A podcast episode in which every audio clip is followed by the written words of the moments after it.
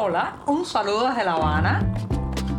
Les habla Joanny Sánchez, cubana, periodista, ciudadana, y les traigo este cafecito informativo recién colado y sin azúcar para despertar.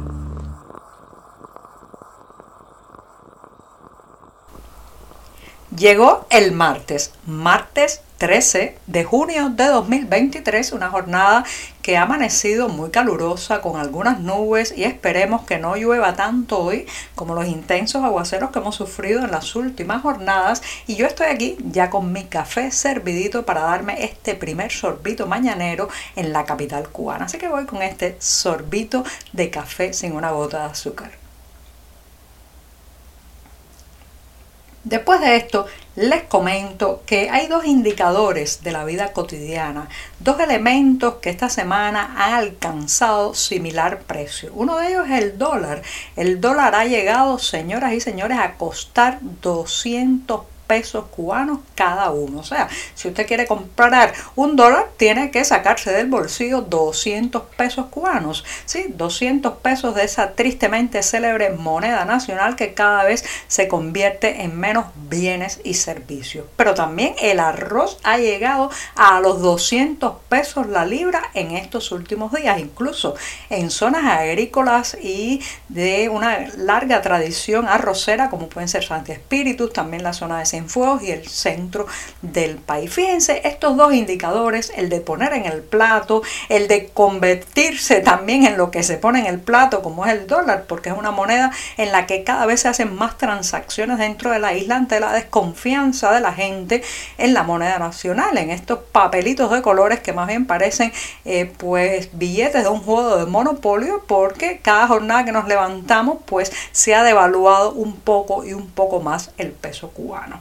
Bueno, pues el dólar hace falta para prácticamente casi todo. La mayor parte del mercado inmobiliario donde se están rematando casas con todo dentro para la gente poder emigrar, pues ese eh, mercado inmobiliario se vende se mueve fundamentalmente en divisas y dentro de ellas el dólar es el preferido. La gente tiene mucho más confianza en el también llamado FULA, los verdes o como irónicamente se le dice en, alguna, en algunos lugares la moneda del enemigo. La gente tiene mucha más confianza, prefiere si logra ahorrar algo, tenerlo en dólares, intercambiar muchas veces sus servicios, también el dólar es el mercado informal o mercado negro prima y marca la pauta esta moneda foránea y eh, bueno por otro lado el arroz es el apuntalamiento de la vida cotidiana, eh, el que sostiene digamos el plato de una forma en que puede cubrir los espacios que han ido dejando cada vez otros ingredientes, otros alimentos que se han ido perdiendo a falta de proteínas animales, a falta muchas veces de vegetales, frutas y viandas. Bueno, pues el arroz es como el sustento básico, eso que no puede faltar porque mucha gente cree que no ha comido si no se puede poner en la boca al menos dos cucharadas de arroz. Bueno, imagínense en qué tensión está la vida cotidiana, qué duro para la familia cuando el dólar alcanzó los 200 pesos por cada uno y la libra de arroz también. Qué tensión, qué qué caída en picada también del poder adquisitivo, de los estándares de vida, eh, que cada vez se sumergen y se sumergen mucho más. El oficialismo sigue con sus, eh, digamos, tasas oficiales sobre el euro y el dólar muy alejadas de la realidad y mientras, bueno, pues la informalidad, el entramado clandestino está, digamos, marcando el paso del verdadero valor de esta moneda. Entre la desconfianza hacia el peso cubano, la baja productividad y la falta de expectativas, pues están también aupando esta, esta subida. ¿Por qué la falta de expectativas? Porque eh, a la mayor parte de la gente en este país ya le nace la convicción de que no hay solución económica ni a corto ni a mediano plazo. Y cuando eso se instaura en la mente de una sociedad, bueno, pues hay muchos indicadores que empiezan a señalar esa falta de confianza en el futuro, ese escepticismo, esa incredulidad ante lo que nos prometen. Hay una norma básica del periodismo cuando se escribe sobre tragedias, sobre sucesos lamentables, sobre hechos que pudieron hacer daño a infraestructuras y a personas, es que la vida humana siempre va primero. Las víctimas es lo que primero debe mencionarse cuando se va a hablar de un grupo de daños. No es ético pues mencionar que se afectó una edificación si han muerto personas en ella. Lo primero siempre debe ser la referencia a los seres humanos que perdieron la vida en determinado acontecimiento. Bueno, pues esas normas básicas del periodismo parece ser que los medios oficiales cubanos no las aplican o no se enseñan en las academias informativas de la isla porque las lluvias intensas de los pasados días han dejado ya seis muertos a lo largo de la isla, específicamente en el centro y oriente de Cuba, y sin embargo la prensa oficial cubana no titula por allí, escamotea, casi que esconde la eh, cifra de los seis fallecidos por inundaciones fundamentalmente y la esconde, la minimiza, la oculta. ¿Por qué es esto? He insistido en los programas de las últimas jornadas que hubo un intento de restarle peso, importancia y gravedad a lo ocurrido con las inundaciones. Lo que sucedió